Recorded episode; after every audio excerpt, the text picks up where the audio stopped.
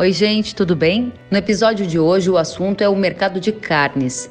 Nos próximos minutos, você vai saber quais as tendências de preço, custos de reposição, expectativas de confinamento e demanda no mercado interno e externo. O nosso convidado, Alcides Torres, diretor da Scott Consultoria, respondeu várias perguntas da audiência. Eu lembro você que este conteúdo foi gravado no dia 24 de junho em uma live via Instagram. Se esta é a sua primeira vez por aqui, aproveite para conhecer outros conteúdos na nossa playlist. E se quiser acompanhar mais atualizações, siga kellen.severo no Instagram.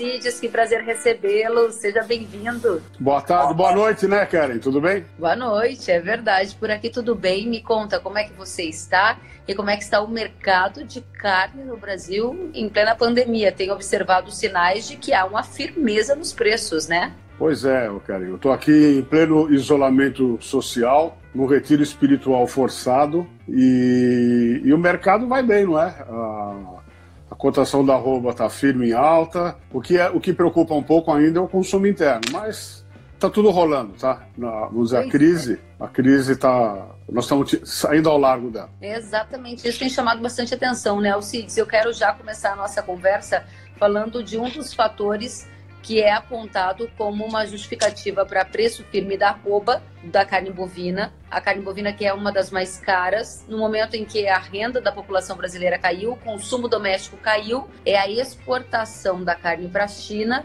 que está respondendo por essa firmeza de preços. O que está acontecendo na relação Brasil-China e qual o impacto para a pecuária aí? Olha, Kelly, a gente pode dizer que a China foi a, a salvadora da pátria nessa história toda, tá? Ela está comprando firmemente do Brasil, não só carne bovina, mas carne suína e de frango. E hoje ela responde por, por praticamente 60% da carne bovina que a gente exporta, considerando Hong Kong junto, né? Porque de Hong Kong vai para a China. E a nossa exportação de carne bovina, que era de em torno de 18%, 15% eh, do que a gente produzia, hoje já beira os 25%. Tá? E é claro que o mercado externo não vai absorver tudo que a gente produz, mas ele tem, ele tem é servido como um canal de escoamento é, e o boi China tem permitido que a cotação da arroba é, suba. É claro que a gente está no ciclo de alta, quer dizer, vê um monte de fatores positivos para chegar nesse cenário presente. Agora você falou de alguns elementos super importantes, exportações aquecidas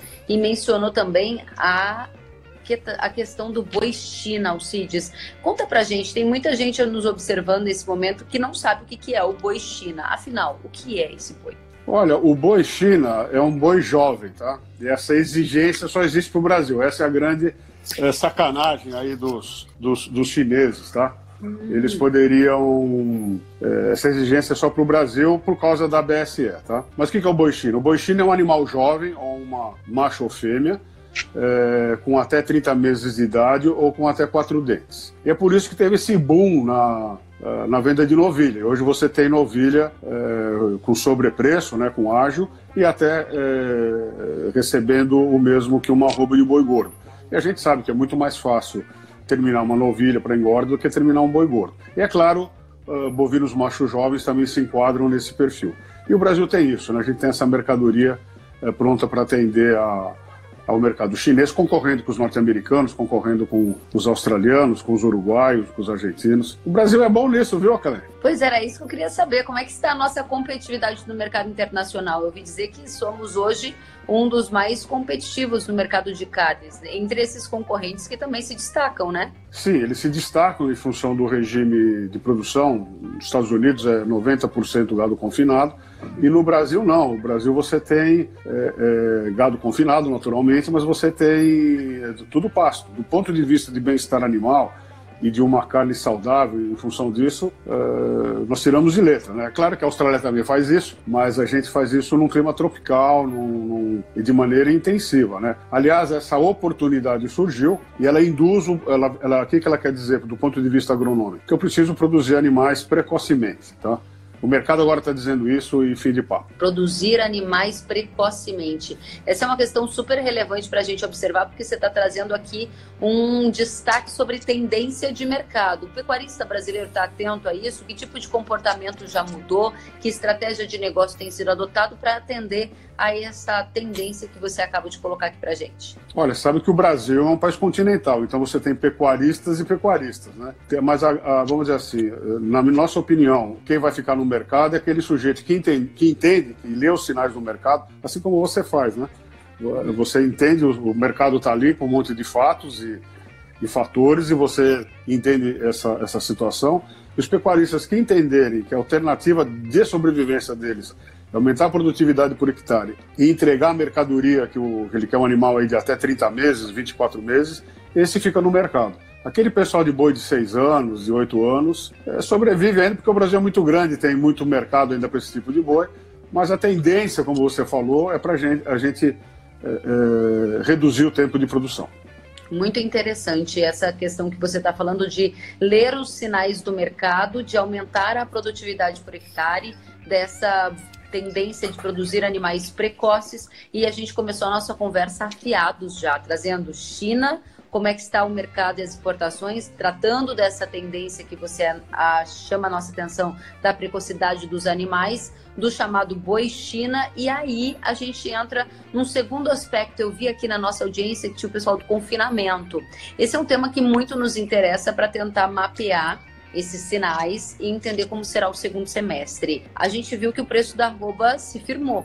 E isso pode alterar as expectativas para confinamento, que até poucos meses atrás estavam um pouco mais comedidas, não estavam, Alcides? É verdade, Kelly. A... O primeiro giro do confinamento sofreu muito, porque diante de todas essas incertezas né, globais, e particularmente essas incertezas vividas no Brasil, um monte de, de pecuaristas, confinadores, desistiram de confinar, tá? O milho estava caro, o farelo de soja estava caro, os preços na B3 estavam eh, deprimidos, então um monte de gente eh, eh, desistiu de confinar. E a nossa expectativa é de uma redução em torno de 8% diante das nossas expectativas de início de ano. Tá?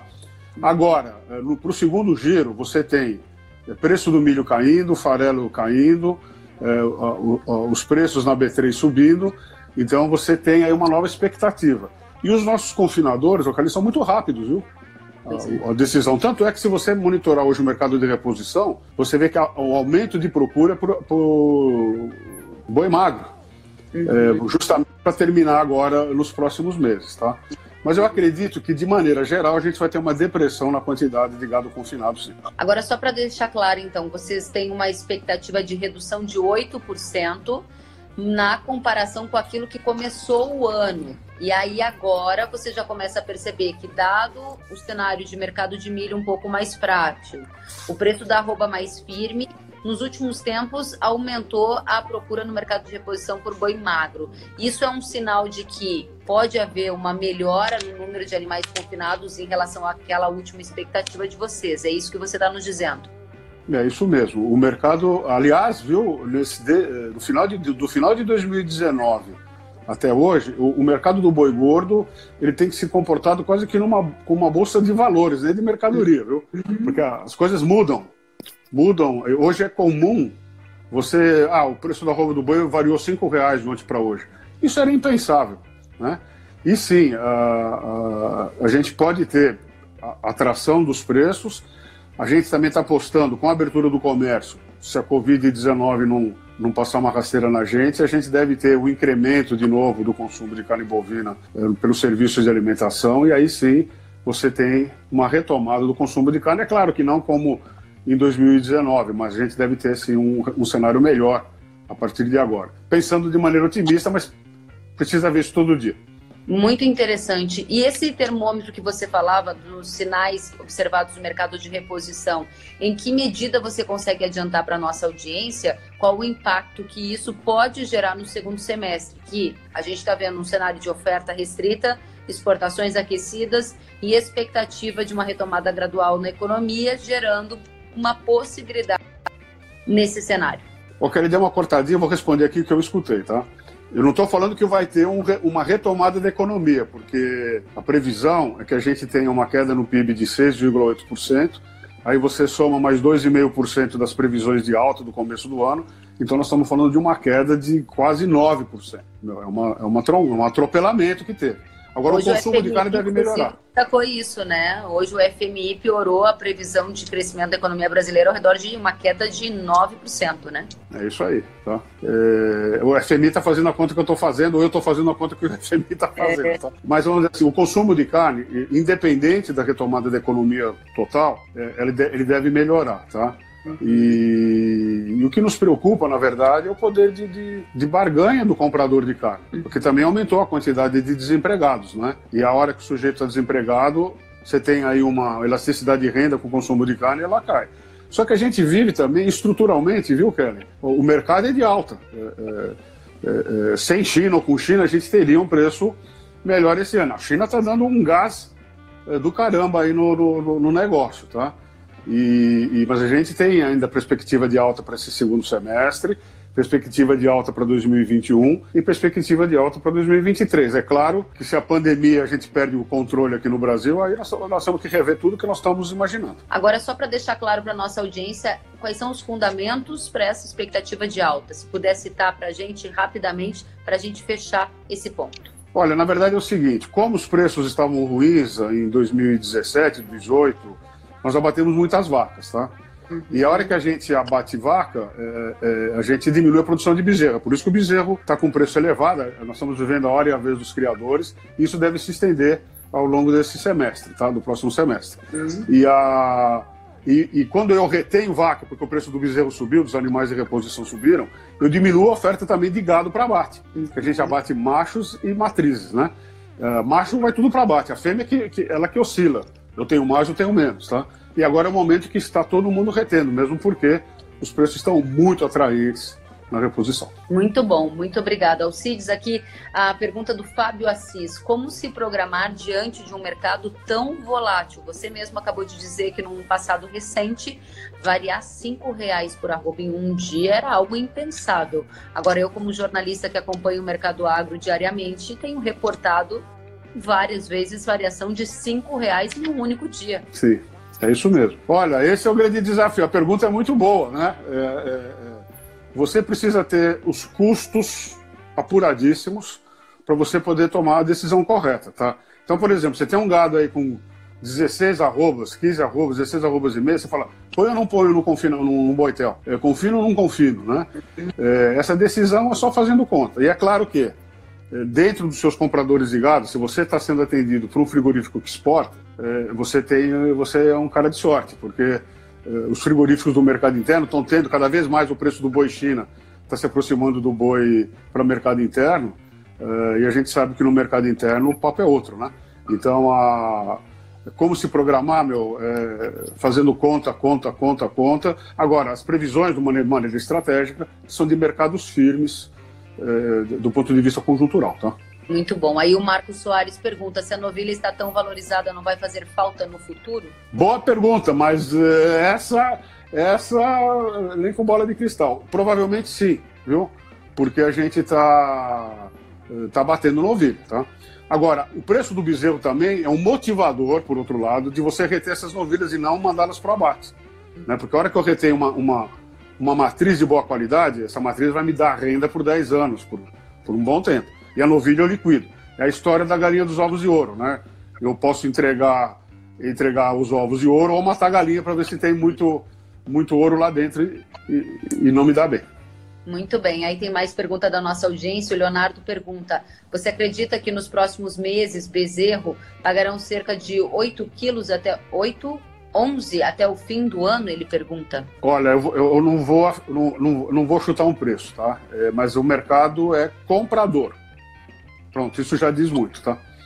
Tá certo. Para bom entendedor, meia palavra basta, né? É. Muito bom. Tô gostando aqui, audiência super participativa.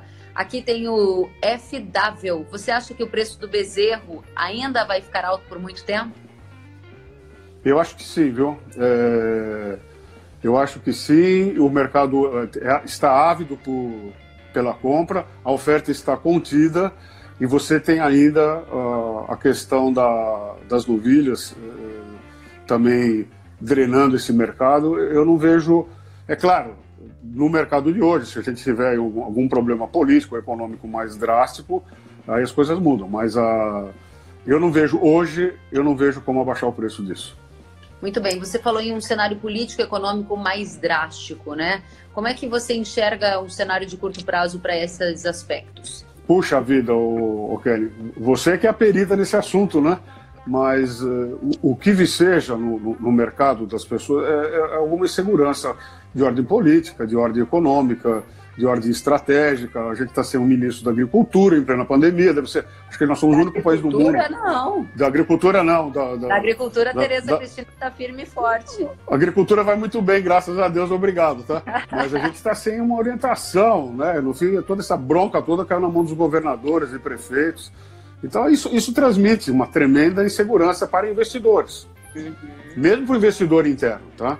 Agora, por outro lado, você tem uma, um medo do que vai acontecer com a economia, e o gado no Brasil sempre foi, em momentos de grandes crises econômicas, de refúgio de capital. Então, essa é uma segunda razão também para os bezerros estarem tão caros. Porque o sujeito tem lá um capital, puxa, juros negativos, eh, não existe um horizonte definido, tem uma briga eh, interna, ninguém tá, todo mundo está pensando no problema, ninguém está pensando na solução, e aí o sujeito vai, bom, eu vou comprar bezerro e eu vou, vou ver o que eu resolvo daqui a três anos com esse gado que eu estou comprando.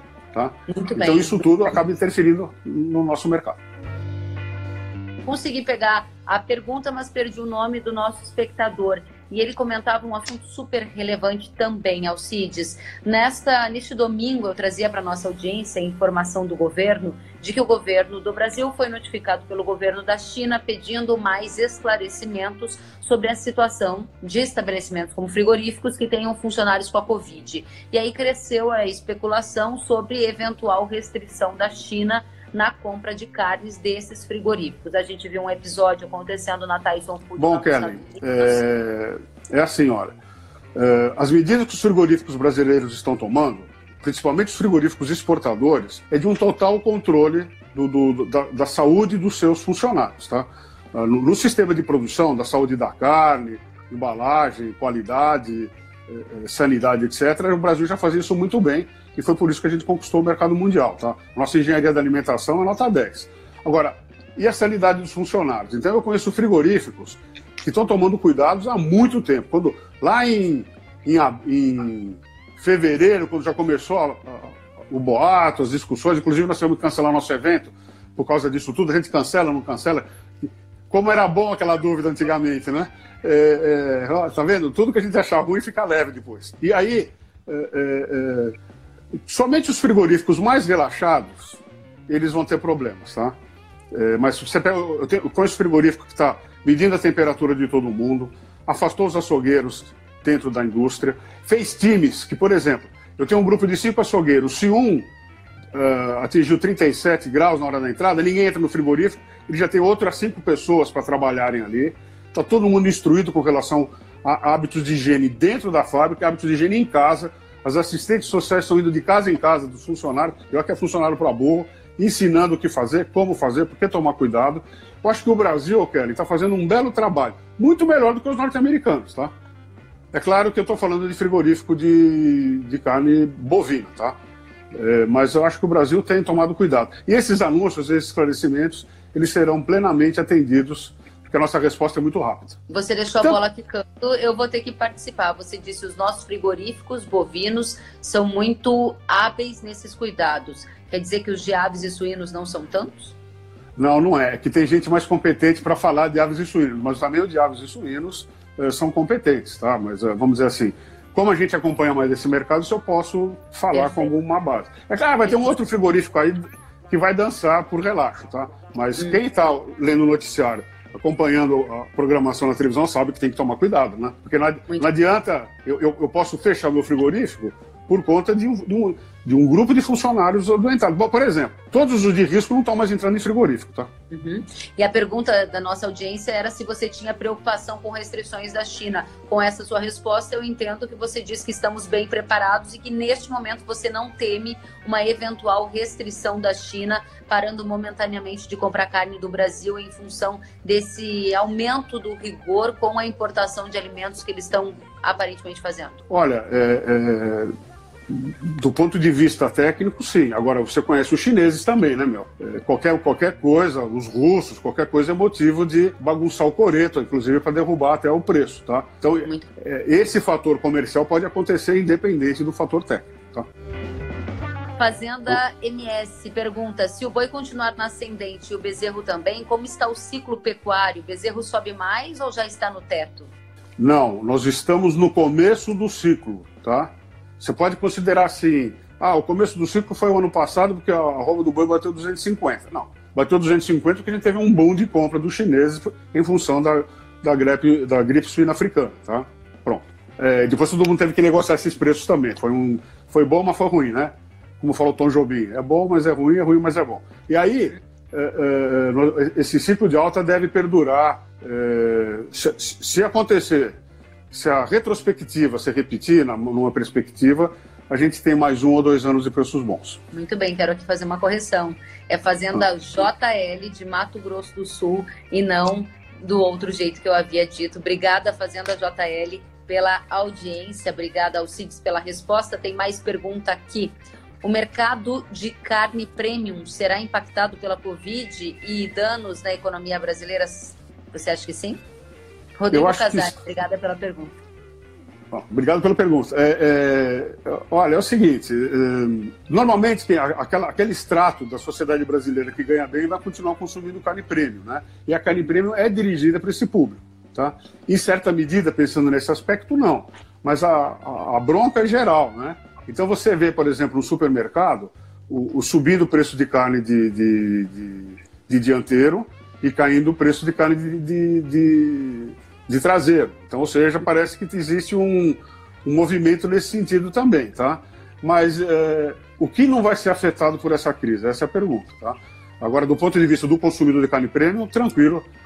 Quem, quem faz churrasco de picanha, vai continuar fazendo churrasco de picanha se tiver grana. Muito bem, vamos para a pergunta do Agrozuca. O que você acha de investir em matrizes nesse momento? Eu acho que é tarde, tá? Eu já deveria ter investido em matrizes há dois anos. Então eu estaria aproveitando com uma novilha, uma boa matriz de, de dois anos, de três anos agora, eh, produzindo a plena carga. Se você comprar agora uma bezerra, né?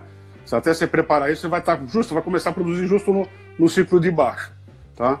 É por isso que a gente tem que fazer as retrospectivas para fazer. Mas se você tiver um sistema de produção acelerado, ainda dá tempo. Muito bem, obrigada. Pergunta do Agrozuca tem mais pergunta aqui para você, Alcides. Como está a exportação de gado vivo? Pergunta o Cleiton Oliveira. Olha, meu, a exportação de gado vivo também foi afetada em certa medida é, por conta do, do coronavírus, da pandemia mundial, é, mas nós estamos exportando, tá? No menor volume do que, do que em outros. Eu não tenho os dados aqui, tá? Mas se você mandar, quiser mandar para o nosso e-mail essa pergunta, eu te mando os dados atualizados. Essa Bacana. você me pegou de calça curta. É, faz parte. Quem está exposto aqui a responder pergunta da audiência vai tirando de letra umas e outras, e aí está a oportunidade para enviar para o Scott responder. Mais uma pergunta aqui, Scott, da nossa audiência. FSN Nunes pergunta: o que seria recomendado para quem quer iniciar agora? Ele diz: parabéns, Kellen, pelos 10 anos. Estou completando 10 anos de carreira já, Alcides. Imagina? Obrigada, Nunes. Oh, olha, eu, para começar na atividade, eu, você tem que procurar bons técnicos, um bom planejador. Hoje em dia você tem métricas e tudo, você tem sistemas digitalizados, não é? Mas é bom ter um, um, um bom escritório de consultoria de renome eh, que te auxilie nisso. A pecuária é um bom negócio, é um negócio de homens livres. Você tem todo o seu plantel, todo, todo o seu negócio é líquido. Você vende bezerro, boi magro, garrote, vaca, novilha, boi. Não existe negócio semelhante e vende a qualquer momento. Você tem preços públicos diários. É um bom negócio, tá? Agora, é claro que nós estamos vivendo uma era de, de produção em escala, você precisa ver se, se o que você está pensando você tem escala de produção para ter lucro e, e, e, se esse lucro é o que você almeja. Enrolei bem, bem né, Kelly? Você está respondendo a nossa audiência, a audiência está mandando cada vez mais perguntas, isso é muito bacana, Alcides, essa transparência é super legal. A Ana Paula Borges pergunta qual é o melhor rendimento de carcaça, Nelore ou Angus? Ah, essa pergunta é terrível. Uh, vamos dizer assim, naturalmente o Angus tem um rendimento de carcaça melhor, né? A Kellen é sulista, ela sabe disso. E, uh, mas nós estamos hoje produzindo Nelores e outras raças também é, precocemente, e vamos dizer assim, a gente, antes a gente comparava um Angus de 12 meses com um Nelore de 8 anos, então precisa também tomar cuidado com isso. Mas o rendimento de carcaça não significa carne macia, tá? São outras, outro, outros valores que precisam ser considerados. Mas nós estamos caminhando para uma igualdade de raça, é claro que uh, as raças britânicas sempre são mais precoces. Muito legal. Pergunta aqui do Divino: recria de bezerro neste momento é rentável? Olha, a recria é barra pesada, hein? É, porque você tá, vai comprar e vai vender. Mas normalmente a recria, entre cria, é, recria e engorda, a recria é o que dá mais lucro. Por quê? Porque você pega um animal na fase de adolescente e aí tudo que ele come, é, a quantidade de alimento ingerido se transforma. É, é, é, eu dou menos comida e, e ganho mais quantidade de carne. Do, desse ponto de vista, a recria ainda é muito interessante no Brasil. Legal. Mais pergunta aqui da nossa audiência. O Danilo pergunta qual é a tendência para arroba em outubro. Ah, essas perguntas de bola de cristal. É, olha, para outubro, se você considerar a B3, é, vamos dizer que outubro, o, o melhor preço deslocou-se de outubro para novembro, tá? É, mas a tendência é de alta. Hoje a tendência é de alta, mas eu não vou te falar o número, tá? Muito bem, porque está mudando tudo muito rapidamente, né? Aí tem uma pergunta aqui da nossa audiência. O Casale está aqui, o Rodrigo, e ele pergunta qual é o valor do ágil para compensar a entrega do boi em protocolos de qualidade mais exigentes? É uma pergunta bastante oportuna também nesse momento de várias discussões em relação ao meio ambiente. E a pecuária acaba sempre sendo citada, muitas vezes de forma equivocada, nessas discussões. Como é que está essa questão que o Rodrigo nos pergunta aí? O, o, Rodrigo, você ainda tem algum ágio para. Por exemplo, você tem o ágio China. E o ágio China paga o quê? Ele paga precocidade, paga, paga juventude, paga carne macia, assim por diante. Tá? É, esses ágios todos eles vão ser pagos durante um período, é mercado isso, porque eles são raros. Eles estão em menor quantidade, digamos assim. Mas vai chegar um momento em que vai ser uma obrigação do produtor é, é, é, entregar um, um, um, bovino totalmente em equilíbrio com o meio ambiente. Tá? E nesse aspecto, é bom a gente dizer que o Brasil leva uma vantagem extraordinária diante dos outros sistemas de produção vigentes no resto do planeta. Tá? Então, o ágil existe para protocolo, para determinados protocolos, mas a tendência é que ao longo do tempo eles deixem de existir, tá? Mas precisa aproveitar enquanto estão pagando mais. Muito bem. Alcides, nós tínhamos marcado meia hora de bate-papo. Eu sei que essa sabatina aqui é super interessante para nossa audiência, que cada vez está participando mais. Centenas de perguntas aqui nos comentários, na interrogação, o que mostra o interesse da nossa audiência em ter mais detalhes desse mercado que está tão dinâmico. Eu gostaria de encaminhar para o seu encerramento perguntando de forma geral se você vê uma grande mudança no mercado pecuário. Eu até observei aqui que saíram recentes notícias sobre vacina para peste suína africana. A gente sabe que esse foi um dos vetores de maior demanda da China no mercado brasileiro. E a questão é: você enxerga no curto prazo uma mudança da PSA que afete negativamente, por exemplo, o mercado da pecuária no Brasil? O Kelly, vamos dizer, boa pergunta, viu, Kelly? É, é, Para encerrar, então, é, a China, uma, uma, vez que ela resolve o problema da peste suína africana, é claro que o apetite dela é, é, diminui, é claro que vai nos afetar. Tá? Agora, essa notícia que deixa a gente de barbas de molho, né? A boa notícia é que esse semestre eles não conseguem resolver isso. Tá? Então, como um bom hippie da década de 70, vamos viver o dia a dia né? E agora a gente consegue, então, ter esse semestre, ninguém no mundo acredita que eles resolvam esse problema, tá? Mas futuramente, sim, eles vão resolver, e aí, é claro, não é só a China, mas a China, Vietnã, Laos, Camboja, Tailândia, todo mundo resolve ao mesmo tempo. Muito bem, quero aqui dizer que Ney Souza está dizendo parabéns pela live, assim como Cleiton está dizendo excelente live, parabéns. Bruno Figueiroa, parabéns, muito oportuna. E um monte de gente aqui aplaudindo e dizendo mais uma vez que foi um conteúdo de alta qualidade. Claro, Alcides Torres, diretor da Scott, sempre um privilégio estar com você. Obrigada por atender com tanta transparência a nossa audiência e a galera tá pedindo para a gente fazer mais e mais vezes. Fica aqui o convite para você voltar. Ok, muito obrigado, obrigado a todos, obrigado, Kellen. Participar do seu programa é sempre bom. A gente sabe que vem só pergunta que encosta a gente na parede. Isso é muito legal. que legal. Volte sempre, Alcides. Bom descanso, se cuide, viu? Muito obrigado. Bom descanso e bons negócios. Para você também. Até a próxima.